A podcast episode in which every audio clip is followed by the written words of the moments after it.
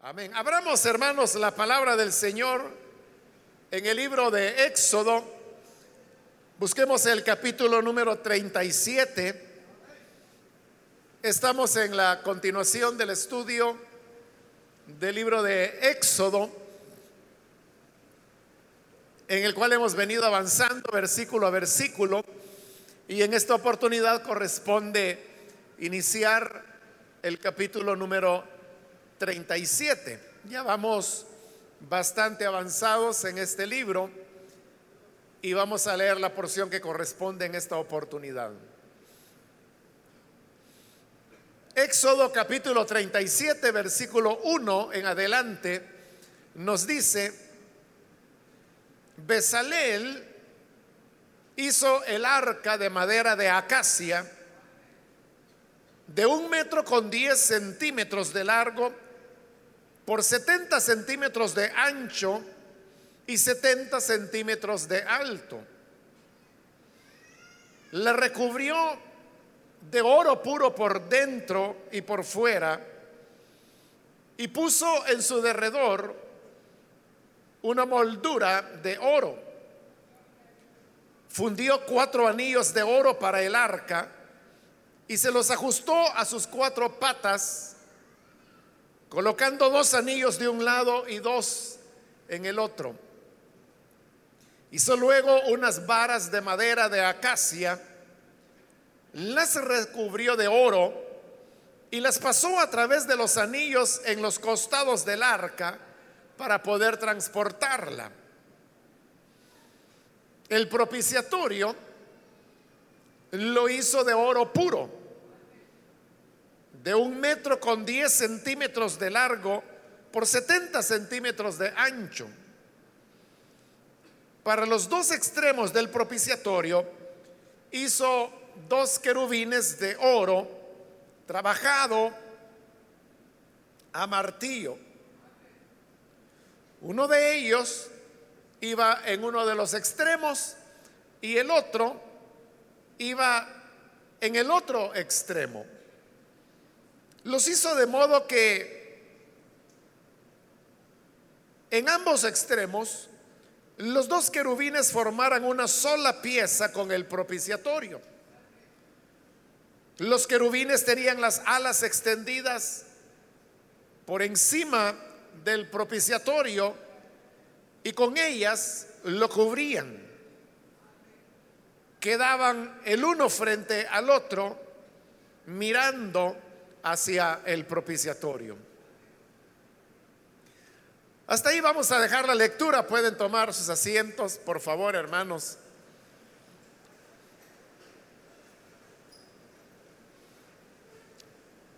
Nos encontramos en la parte del libro de Éxodo, donde se está describiendo la manera en que los artesanos construyeron el arca, sus muebles y las vestiduras sacerdotales también. Ya hemos explicado que, por ejemplo, en el capítulo 25 de este libro que vimos hace algún tiempo atrás, se nos hizo una descripción detallada de cada uno de los componentes del tabernáculo.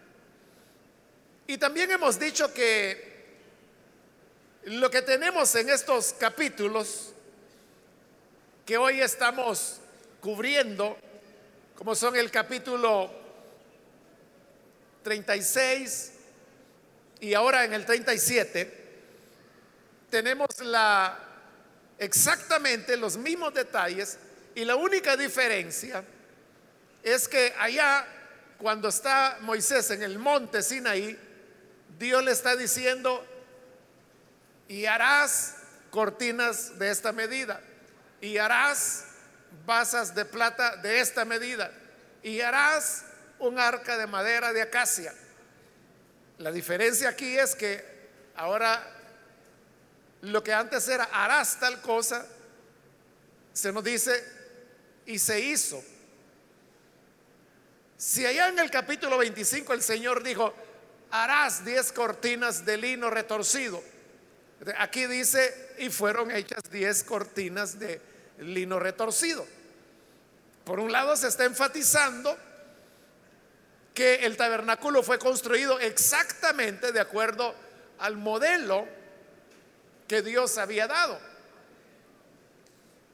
Y por eso lo único que cambia es el tiempo del verbo. Que primero es harás y luego aquí ya es hicieron. Ahora, en el capítulo 36 ya vimos y estudiamos la parte donde Besalel y los demás artesanos construyeron todos los cortinajes y las cubiertas, la estructura de madera, los postes, las basas que formarían el tabernáculo propiamente dicho. Y en este capítulo 36, perdón, 37 que hoy hemos iniciado, y aún parte del 38, lo que encontraremos es la descripción de cómo se construyeron todos los muebles que se utilizarían dentro del tabernáculo. Si usted compara cómo son presentadas la construcción de los muebles en este capítulo 37 con la manera como se dan las instrucciones en el capítulo 25, se dará cuenta que hay una diferencia. Y es que este capítulo 37 y la primera parte del 38 está mucho más ordenado que el del capítulo 35, perdón, capítulo 25. Porque allá sí se mencionan todos los elementos, pero se mencionan desconectados el uno del otro. En cambio acá, cuando ya la obra está siendo ejecutada, vemos que hay un orden a través del cual no solo se está relatando lo que se hizo, sino que está presentando una visión más coherente de lo que eran los muebles que se utilizarían dentro del tabernáculo. Ahora, hemos dicho también, hermanos, que toda esta obra que se está haciendo es una obra de verdaderos artistas. El principal de estos artistas era Besalel, quien era el mejor artesano que había en Israel, pero él al mismo tiempo tenía un ayudante que se llamaba Aholiab y que también era un experto artesano artístico. Pero debajo de ellos había otros artistas que estaban trabajando bajo la dirección de Besalel y Aholiab. Pero ahora que pasamos a la descripción de los muebles, uno se da cuenta que los muebles, Besalel no se los delegó a nadie, sino que él personalmente los hizo. Y cada vez que se va a mencionar la construcción de alguno de los muebles, siempre se relaciona con Besalel. Y no solo los muebles, sino que también la hechura del aceite, que se va a llamar de la unción, es algo que vemos que Besalel hizo personalmente. Entonces, si Besalel era el artista en jefe de todos los artesanos que estaban trabajando, Significa entonces que al hacer él personalmente los muebles, los hizo poniendo toda la, ciencia, el arte, toda la creatividad que él tenía para dejar muebles verdaderamente hermosos, tal como el Señor lo había pedido. Lo podemos ver, esa relación entre Besalel y los muebles, viendo algunos versículos. Por ejemplo, en el versículo 1 que hoy hemos leído, allí dice, Besalel hizo el arca. Ahora ve el versículo 10. Besalel hizo la mesa. Ve ahora el versículo 17. Besalel hizo el candelabro. Ve ahora el versículo 25. Besalel hizo de madera de acacia el altar del incienso. Versículo 29. Besalel hizo también el aceite de la unción. Ve el versículo 1 del capítulo 38. Besalel hizo de madera de acacia el altar de los holocaustos. Y esos son todos los muebles que se hicieron para el tabernáculo. Pero lo notó, ¿no? Que para cada uno de ellos se dice, Besalel lo hizo, Besalel lo hizo. En cambio, para los demás elementos, a veces no se dice, la mayor parte de veces no se dice quién lo hizo. Por ejemplo, en el versículo 9 del capítulo 38, ahí puede usted ver que dice, después hicieron el atrio, pero ¿quién lo hizo? Incluso se está utilizando el plural, hicieron, es decir, que fueron varios. Ahí es donde podemos pensar que quienes lo hicieron eran los otros artistas que estaban bajo la jefatura de Besalel. Pero repito, los muebles propiamente dichos, fue Besalel quien los hizo, por lo tanto, estos tuvieron las mejores características de diseño y artísticas que el tabernáculo tenía. El primero de los muebles que se describe es el arca. El arca recibe varios nombres en el Antiguo Testamento. Se le llama simplemente así el arca. También se le llama el arca del testimonio. También se le llama el arca del pacto. También se le llama el arca del Señor. También se llama el arca de Dios. También se le llama el arca de fortaleza. Es decir, que el arca juega un papel importante en lo que fue la religión o la relación más bien del pueblo de Israel con su Dios. El arca se menciona al menos 185 veces en las Sagradas Escrituras. Y eso habla del papel preponderante que el arca tenía. Ahora, ¿por qué el arca era tan importante? Porque realmente todo el tabernáculo y posteriormente los templos son construidos con el fin de guarecer al arca del pacto. O sea, ese es el elemento central. Elemento que le da sentido a todo lo demás. No tendría sentido que hubiese un altar del incienso si no había arca. Tampoco tenía sentido que hubiese el altar de los holocaustos si no había arca. Y no tenía sentido que hubiera toda la estructura del tabernáculo si no había arca. Es más, ni siquiera el sacerdocio tendría sentido si no fuera porque el arca estaba ahí. ¿Por qué el arca entonces es tan importante? Porque el arca era la representación simbólica de la presencia de Dios en medio de ellos. De donde estaba el arca, estaba Dios. Porque el Señor le dijo a Moisés que sobre el propiciatorio, que era la tapadera que cubría el arca o cofre, el Señor le dijo, ahí yo me manifestaré a ti.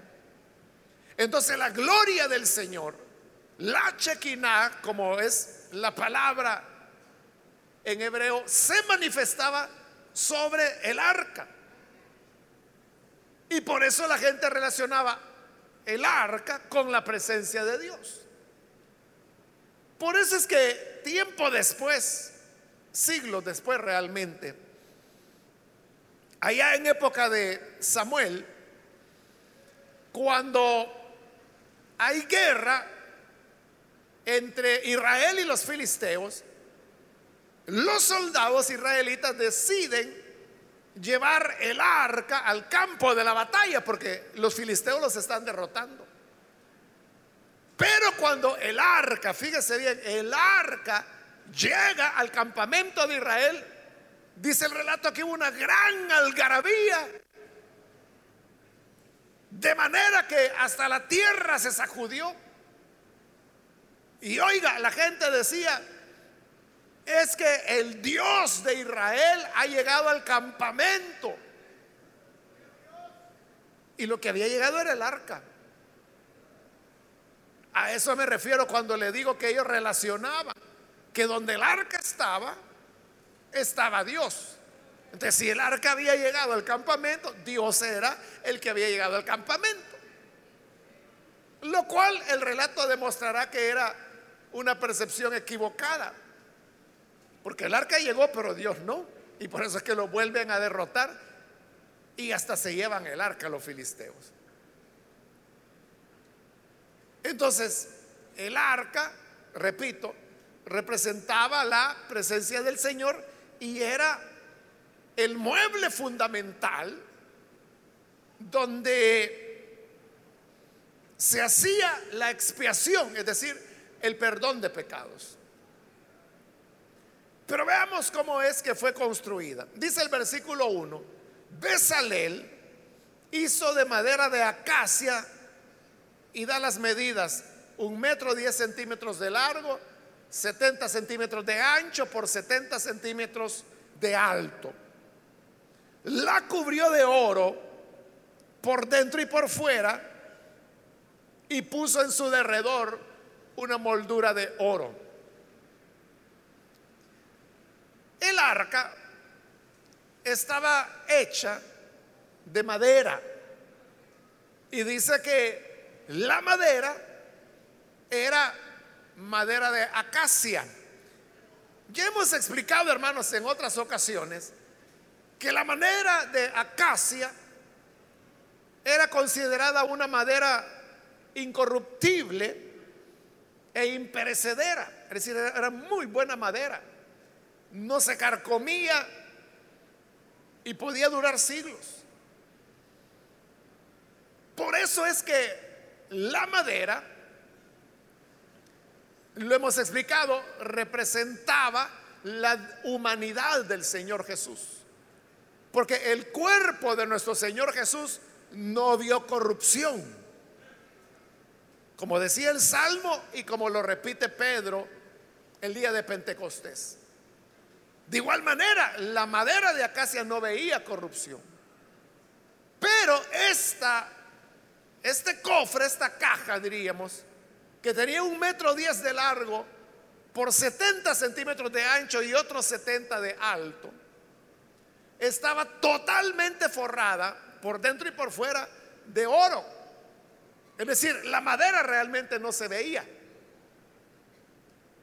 porque estaba totalmente cubierta de oro. Y también ya hemos explicado que el oro es un símbolo de la divinidad. Entonces, vea, tenemos que el arca es una combinación de madera con oro. Pero usted sabe que la madera no se puede mezclar con el oro, ni el oro tampoco se mezcla con la madera. Si se uniera oro con plata, se fundirían, se mezclarían.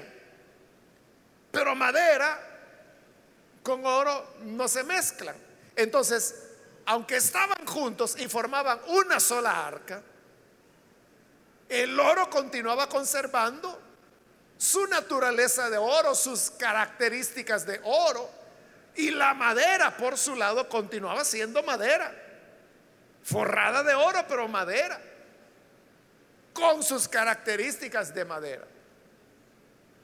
Pero como ambas están unidas, eso expresa la unidad de las dos naturalezas que hay en el Señor Jesús.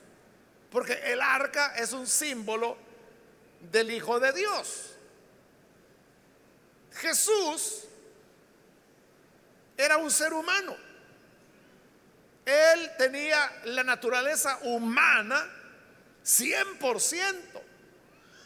Pero además, Jesús también era Dios y tenía 100% la naturaleza divina. Estas dos naturalezas se unieron en la persona de Jesús, pero no se mezclaron. Porque así como el oro no se puede mezclar con la plata, pueden estar unidos y estaban unidos en el arca, pero no se mezclaban. De igual manera, la naturaleza humana de Jesús no se mezcló con la naturaleza divina. Tampoco fueron afectadas por esa unión las dos naturalezas. Es decir, Jesús no fue menos hombre por ser al mismo tiempo Dios. Y su divinidad no fue afectada por ser al mismo tiempo hombre. Eso, hermanos, desde el punto de vista de la razón, no puede ser, es una contradicción. Porque usted sabe que hay diferencia entre Dios y el hombre. Dios no es hombre, por eso es que es Dios. Y el hombre no es Dios porque es hombre. ¿cómo es que nosotros decimos que Jesús era 100% hombre y 100% Dios? Es que la misma lógica nos diría que si Jesús era 100% hombre, no podía ser Dios. Y si era 100% Dios, entonces no podía ser hombre porque son contradictorios. Si se es hombre, no se es Dios. Y si se es Dios, no se es hombre. Sin embargo, la fe cristiana nos enseña que las dos cosas son verdad. Que Jesús fue 100% hombre, pero al mismo tiempo fue 100% Dios. Entonces, ¿cómo se explica eso? La explicación, hermanos, es un poco técnica y produjo debates, discusiones, incluso concilios que hace siglos atrás fue necesario hacer para aclarar esas cosas. Y se tuvo que ser muy cuidadoso con el uso de los términos. Y por eso es que en teología, cuando se habla de las naturalezas de Cristo, se utilizan términos que ni siquiera son en español, porque en español no hay equivalentes exactos que den la idea correcta. Entonces, a la unión de la naturaleza humana de Jesús con su naturaleza divina, se le da el nombre de unión hipostática. Entonces, si usted me dice, bueno, ¿qué significa eso de unión hipostática? ¿Qué significa hipostática? Como hipostática no es una palabra en español, sino que es una palabra que viene del griego. Por eso es que no no la entendemos, no sabemos qué significa. Y si usted me dice, bueno, ¿y por qué no la traducen? Porque no hay en español una palabra que pueda traducir adecuadamente lo que es una unión hipostática. Y a cada una de las naturalezas de Jesús, es decir, a su naturaleza humana, se le llama hipóstasis y a la naturaleza divina se le llama hipóstasis.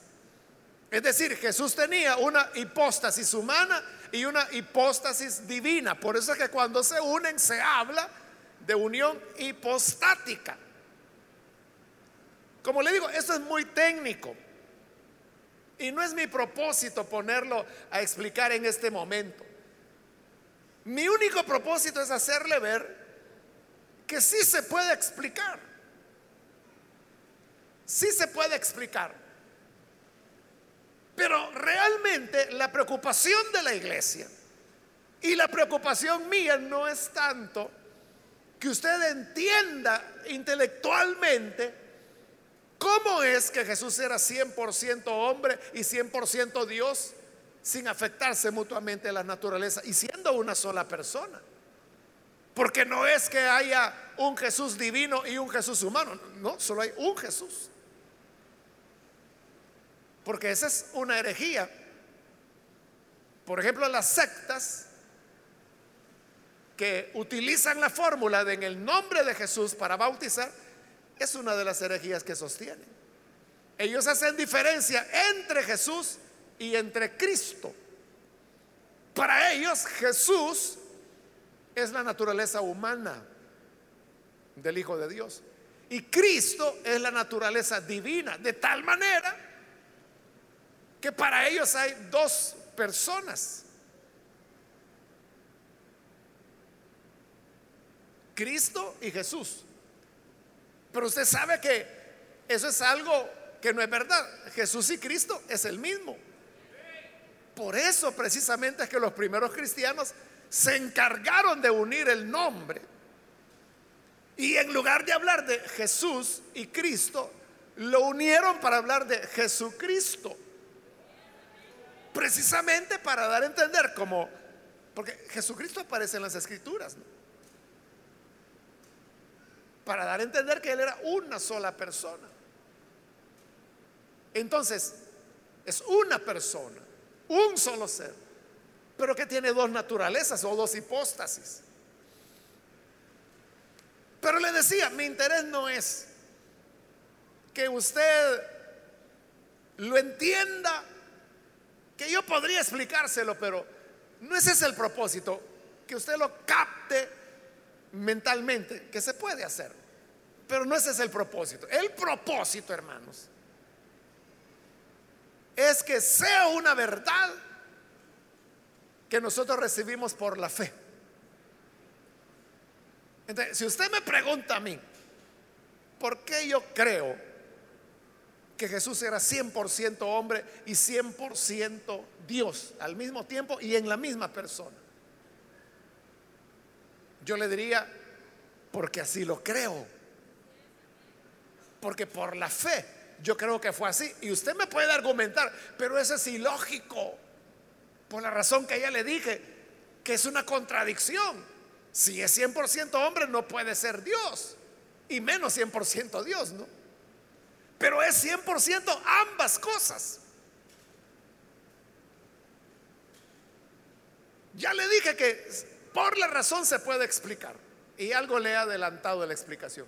Pero ese no es el interés. El interés es que por la fe nosotros podamos creerlo. Como es todo, todo lo que nosotros sabemos de la escritura, es por la fe. Es igual que la Trinidad. Usted puede decir, ¿cómo es eso? Que son tres personas diferentes, pero un solo Dios. ¿Cómo quedamos? ¿Es uno o son tres? Las dos cosas. ¿Y eso cómo se explica? No se explica, simplemente se cree por la fe, porque así lo presenta la escritura. Entonces, hay muchas cosas, o varias cosas, diría yo, que no es necesario que las entendamos. No porque no se puedan explicar, se pueden explicar. Pero no es ese el objeto. El objeto es que lo creamos. Y eso es lo importante, que creamos que así como en el arca del pacto la madera y el oro estaban unidas formando un solo arca, una sola arca, pero con dos materiales muy diferentes entre sí, madera y oro. Que creamos que Jesús también era un solo ser, humano y divino al mismo tiempo. Ahora, si usted me pregunta, ¿y cuál es la utilidad que para mí tiene que yo crea que Jesús era humano y divino al mismo tiempo? ¿Qué tendría de malo que yo pensara que Jesús era solamente Dios y que no tenía nada de hombre? ¿Qué sería lo malo? Lo malo sería las consecuencias que se derivarían de eso. Porque suponiendo que Jesús solo fue divino y no humano, entonces ¿cómo nos iba a redimir? No hubiera podido redimirnos. Porque la redención, y si usted lee la Biblia sabrá que en los procesos de redención era el pariente cercano el que podía redimir al otro que estaba en, esclavitud o en deudas o en problemas. Tenía que ser pariente cercano. Si no era pariente cercano, no lo podía redimir. Y el pariente que fuera más cercano era quien podía redimir, no el que fuera más lejano. Entonces, para que Jesús pudiese redimirnos a nosotros, que somos humanos, Él tenía que convertirse en nuestro pariente y muy cercano. Por eso es que Él tomó cuerpo, se hizo hombre, nació de una joven, de una muchacha campesina, creció como bebé, como niño, como jovencito, como adolescente, como joven, llegó a la vida adulta y luego murió por nosotros y por eso es que en Hebreos cuando Él habla de su pueblo redimido, dice, anunciaré a mis hermanos tu salvación. Oiga, Jesús está diciendo que Él es nuestro hermano, que nosotros somos sus hermanos, dice. Anunciaré a mis hermanos tu salvación. Y también dice, en medio de la congregación te alabaré. Es decir, que cuando estamos aquí reunidos como congregación, Jesús está en medio nuestro, alabando al Padre también. Así dice él, en medio de la congregación te alabaré. Entonces él viene y alaba con nosotros al Padre, porque es nuestro hermano. Entonces, si usted me dice, ¿y qué es lo malo de que Él solo sea Dios y no hombre? ¿Qué estaríamos perdidos? No podría haber redención.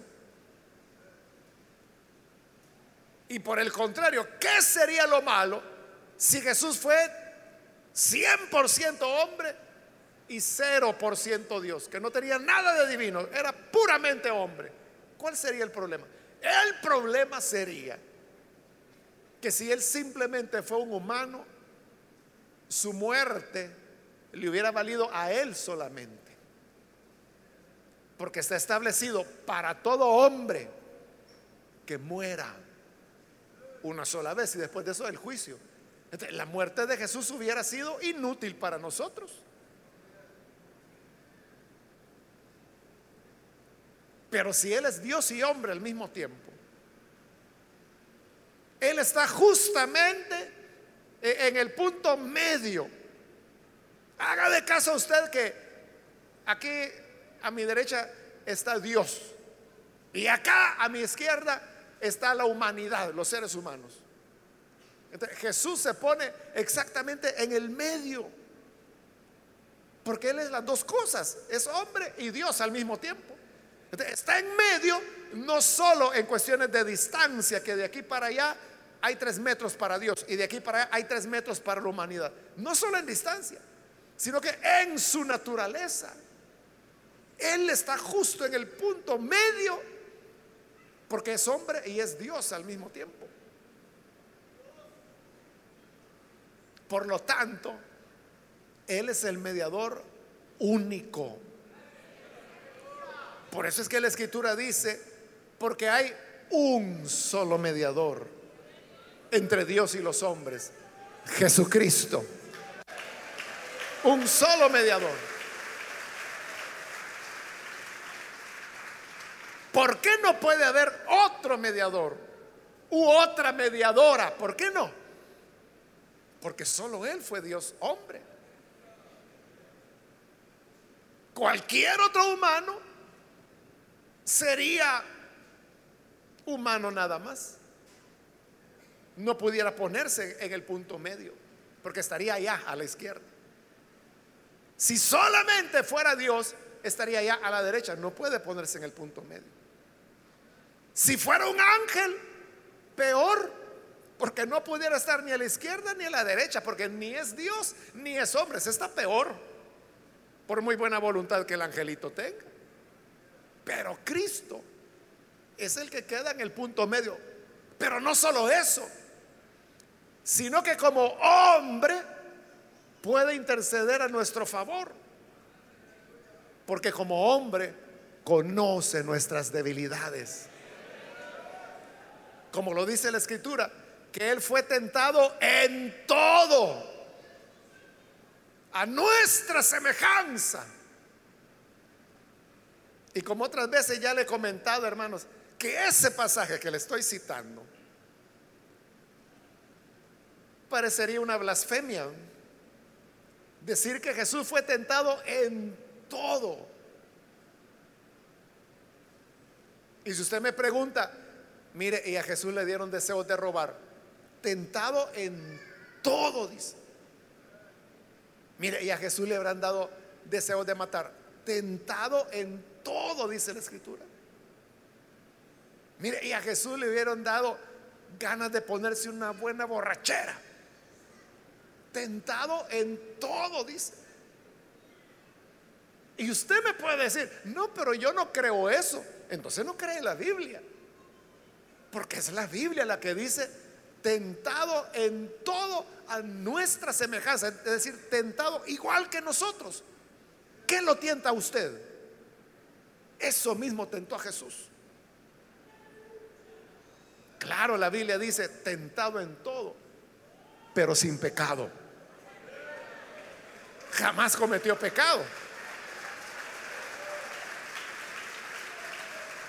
Pero tentaciones, todas las que usted y yo tenemos. Todas, todas. Habiendo sido él tentado en todo, conoce nuestra debilidad. Y conforme a esa debilidad, intercede por nosotros delante del Padre, sabiendo en lo que usted se encuentra. Porque si usted dice, es que no me comprende, hermano. Es que usted no sabe lo que yo siento.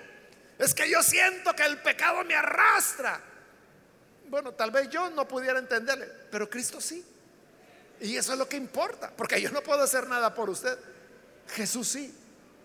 Intercede por usted, aboga por usted, ora por usted, porque conoce su debilidad. Y por el lado divino, Él conoce la justicia de Dios. Nosotros no la conocemos.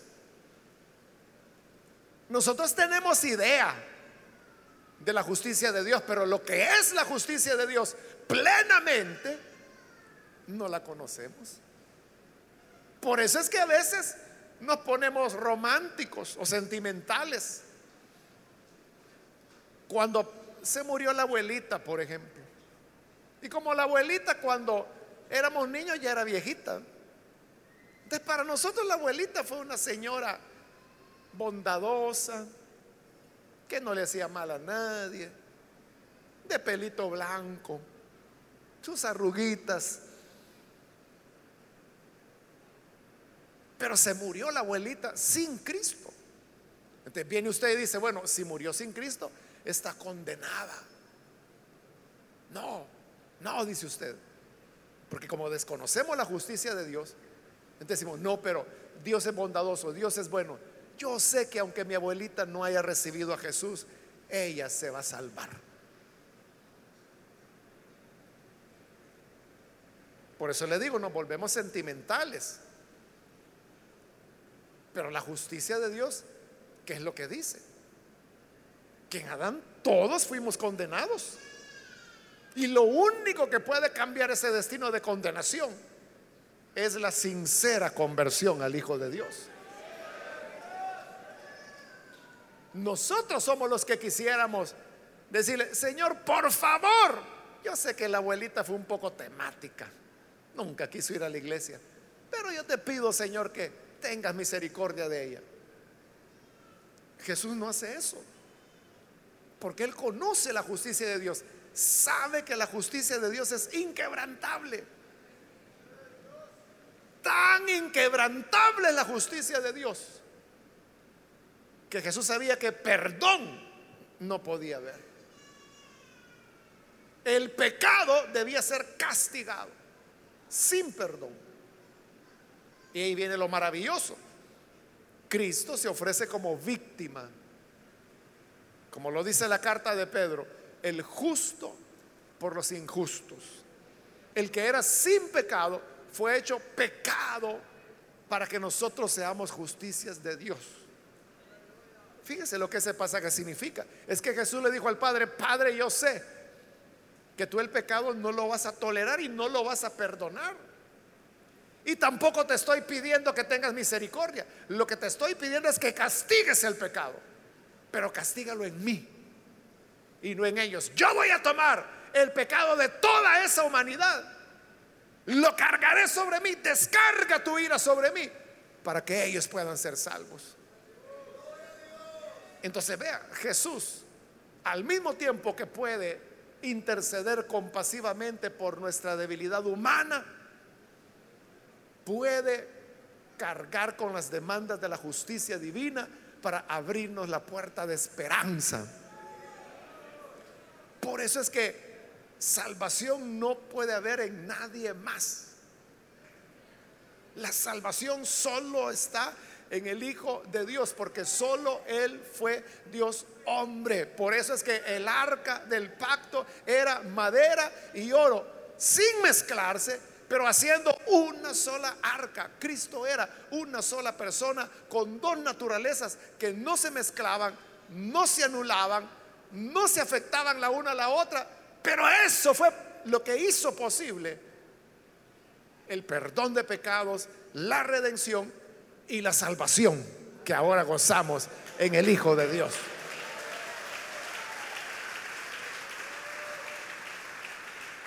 Entonces vea cuán importante es reconocer las dos naturalezas de Cristo y que acá en el arca estaban ya expresadas simbólicamente, como le dije, con la madera y con el oro. Pero esta caja tenía una tapadera que se llamaba el propiciatorio. Versículo 6. El propiciatorio lo hizo de oro puro. Ahí no había madera y era puro oro. De un metro con 10 centímetros de largo por 70 centímetros de ancho. Entonces, si usted compara las medidas, verá que la tapadera era exactamente de la misma medida que el arca. Es decir, que la tapadera quedaba exacta sobre el arca. Ahora, versículo 7, para los dos extremos del propiciatorio, porque era alargado, ¿no? Uno 10 de largo por 70 centímetros de ancho. En cada extremo había un querubín de oro, dice trabajados a martillo. Era una sola pieza. La tapadera y los dos querubines eran una sola pieza de oro. Un querubín en un extremo, el otro querubín al otro extremo. Y estos querubines tenían sus alas extendidas sobre la tapadera. Y las caras de los querubines se veían el uno al otro estaban las caras de frente el uno al otro querubín. Expliqué en la ocasión anterior que los querubines son los seres angelicales encargados de la protección de la santidad de Dios, de la pureza de Dios.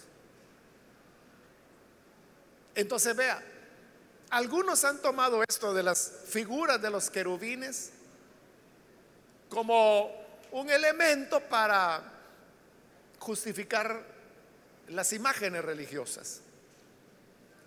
Entonces dice, Dios mismo ordenó que se hicieran querubines. Y es cierto, Él ordenó. Pero dejan de lado un detalle. Y es que Dios le dijo a Moisés, sobre el propiciatorio, yo me manifestaré a ti. Entonces, las imágenes no estaban representando a Dios. Dios estaba con su gloria, con la chequina, su presencia en medio de los dos querubines. Para él no había imagen, porque Dios había dicho, cuando yo me rebelé, dijo, y descendí en el monte Sinaí, ninguna imagen de mí vieron. Como para que digan, yo vi a Dios, le voy a hacer una imagen de cómo era Él. Nadie me vio, dice Dios. Entonces, ¿qué imagen van a hacer de mí si nadie me vio? Entonces los querubines eran decorativos. Y en el centro, que era donde la gloria de Dios se manifestaba, no había nada. Porque Dios dijo claro que no debía hacerse imagen de Él. No debía postrarse nadie delante de una imagen, ni rendirle culto. Era la gloria de Dios en persona, la que se manifestaba sobre el propiciatorio. Pero vea, el propiciatorio se llamaba propiciatorio porque la sangre del sacrificio del día de la expiación se arrojaba sobre esa plancha de oro sobre esa tapadera de oro, que era el propiciatorio. Entonces, la sangre, obviamente es una referencia a la sangre que Cristo habría de derramar, enseña la verdad. que es el camino que nos lleva al Padre. ¿Cómo Dios se manifiesta? Cuando hay sangre del sacrificio porque sin derramamiento de sangre no hay perdón de pecados. por eso el Señor le dijo, mira Moisés, sobre el propiciatorio me voy a revelar a ti. Porque el propiciatorio estaba manchado de sangre, todos los años le echaban sangre.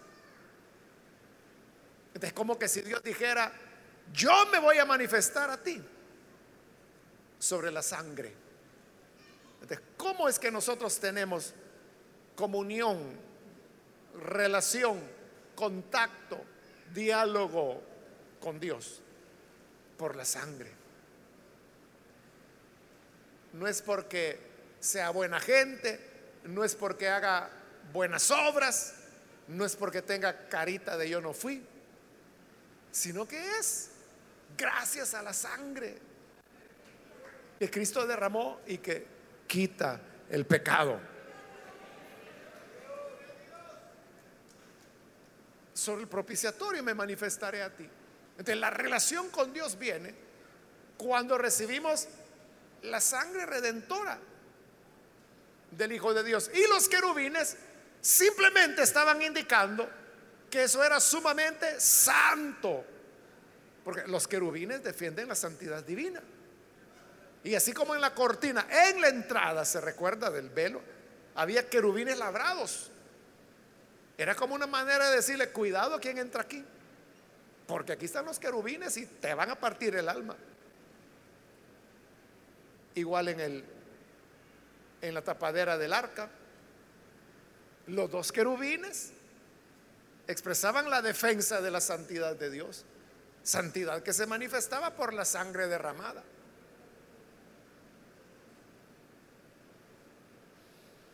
Ahora, Dentro del arca solamente había, bueno, en este momento solo había dos cosas, que era las piedras que Moisés labró con las diez palabras de Dios Como aquí lo están construyendo, ¿verdad? Más adelante, en el capítulo 40, vamos a ver que las tablas son colocadas dentro del arca. Y también es colocada una medida de maná, porque Dios le dijo, tome el maná y, guárdalo, para que todo Israel tenga recuerdo del guárdalo dentro del arca. Y más adelante en el libro del número se encuentra la historia de la vara de Aarón que reverdeció. Era una vara, como tener un bastón de madera. Una vara de madera, usted sabe que esa es madera seca ya, muerta. Pero colocaron la, la, vara de Aarón y la de otros príncipes ante el arca del Señor. Y al día siguiente, la vara de Aarón había reverdecido, había echado hojas ramas, flores y hasta frutos. Porque con eso el Señor demostraba que era a la familia de Aarón la que él había escogido para ser sacerdotes para siempre. Entonces, esa vara que reverdeció, también el Señor le dijo a Moisés, mira, colócala dentro del arca. Entonces, dentro del arca, esas son las tres cosas que van a ver. Las tablas de piedra con las diez palabras de Dios, el maná y la vara de Aarón que reverdeció. Las tablas de piedra sabemos que habla de la palabra de Dios. El maná habla del alimento que Dios dio a Israel durante 40 años. Y la vara que reverdeció habla del poder de resurrección, que resucitó la vara de Aarón. Le dio vitalidad y hasta frutos produjo. Todo eso estaba dentro del arca. Esas son las riquezas que nosotros tenemos en Cristo. En Cristo tenemos la palabra de Dios, porque Él mismo es la palabra. Por eso es que el Evangelio de Juan comienza diciendo, en el principio existía el verbo, o sea, la palabra. Y la palabra estaba con Dios y la palabra era Dios. Y la palabra se hizo carne, es Cristo. Pero Cristo también dijo, yo soy el pan vivo que descendió del cielo, es el maná. Jesús lo dijo en el Evangelio de Juan capítulo 6. Le dijo a las personas, sus padres comieron el maná y murieron en el desierto. Pero el que coma de mí vivirá eternamente. Ese es el pan de vida, Cristo. Y el poder de resurrección, la vara, Jesús dijo, yo soy la resurrección y la vida el que cree en mí, aunque esté muerto, vivirá. Por eso le digo, esos son los tesoros de la gracia que tenemos nosotros en Cristo. Ahí tenemos palabra, vida y resurrección. En aquel Dios hombre, como el arca, que era madera y oro al mismo tiempo. Jesús es el Salvador perfecto. Y no solo perfecto, sino que único, porque no hay otro. Bien dijo Pedro, ¿a quién iremos? ¿A quién iremos aparte de Jesús? Solo Él es el que nos puede dar vida. Pablo dijo, nadie puede poner otro fundamento que el que ya está puesto, el cual es Cristo. Y nadie puede poner otro. El libro de los Hechos dice, porque no hay otro nombre dado a los hombres en el cual podamos ser salvos, solamente el nombre de Jesucristo.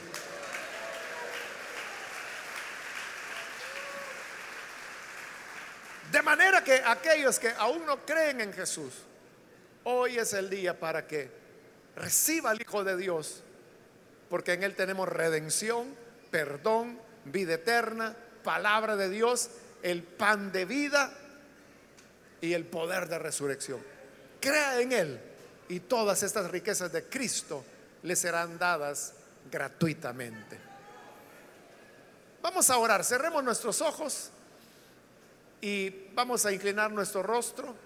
Yo quiero invitar a aquellos amigos, amigas que todavía no han recibido al Hijo de Dios. Quiero invitarle para que hoy usted pueda recibir la salvación que se ofrece en el Hijo de Dios. ¿Hay alguna persona que hoy quiere recibir a Cristo Jesús como su Salvador? Yo le invito en el lugar donde está, póngase en pie en señal que usted desea recibir a Jesús y vamos a orar por usted. ¿Alguna persona, amigo, amiga que necesita venir al Señor? Ahí atrás hay un hombre que viene, Dios le bendiga.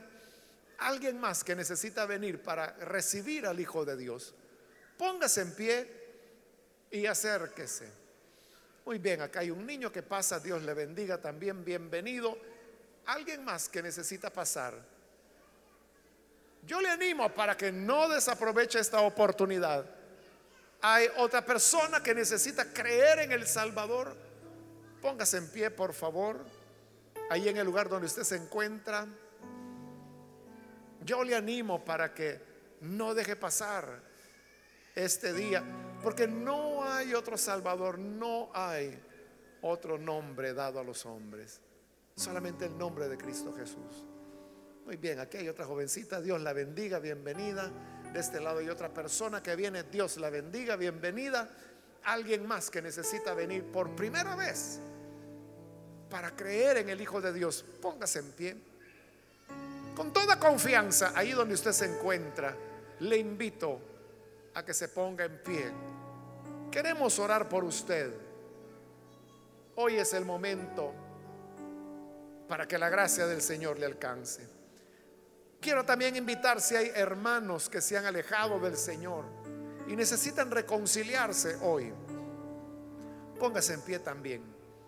Los hermanos que se descuidaron y se alejaron del Hijo de Dios, pero hoy necesita reconciliarse. Póngase en pie también.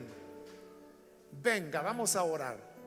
Solo le voy a pedir que lo haga rápidamente ya que tengo el tiempo limitado pero si hay algo otra persona, puede ponerse en pie. Si es primera vez que lo hace, o si es un reconcilio, póngase en pie. Queremos orar por usted. Si usted necesita rededicar su vida al Hijo de Dios, póngase en pie.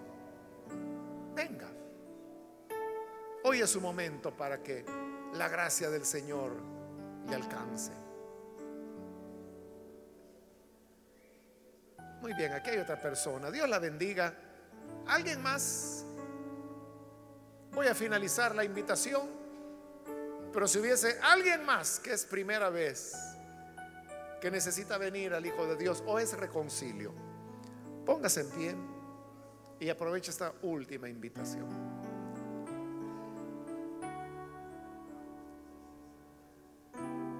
Usted que nos ve por televisión, le invito para que se una con estas personas que están aquí al frente y reciba también al Dios hombre, el único mediador y el único salvador. Ore con nosotros. Padre, gracias te damos por las personas que están aquí al frente, como también aquellos que a través de televisión, radio, a través del internet están escuchando y hoy están abriendo su corazón para creer en ti, para arrepentirse, para pedir perdón. Tú, Señor, que llevaste nuestros pecados sobre tu cuerpo. Y que así, Señor, hiciste la paz. Y ahora eres nuestro intercesor, nuestro abogado, nuestro mediador ante Dios. Gracias por esta salvación. Gracias por las riquezas de gracia que están escondidas en tu Hijo Jesucristo. Por esto, Señor, hoy te alabamos, te agradecemos. Quédate con estas personas, con todos aquellos que hoy están abriendo a ti sus corazones. Y que seamos fieles, amándote y sirviéndote cada día de nuestra vida. Por Jesús nuestro Señor lo pedimos. Amén. Amén. Amén. Gloria a Dios.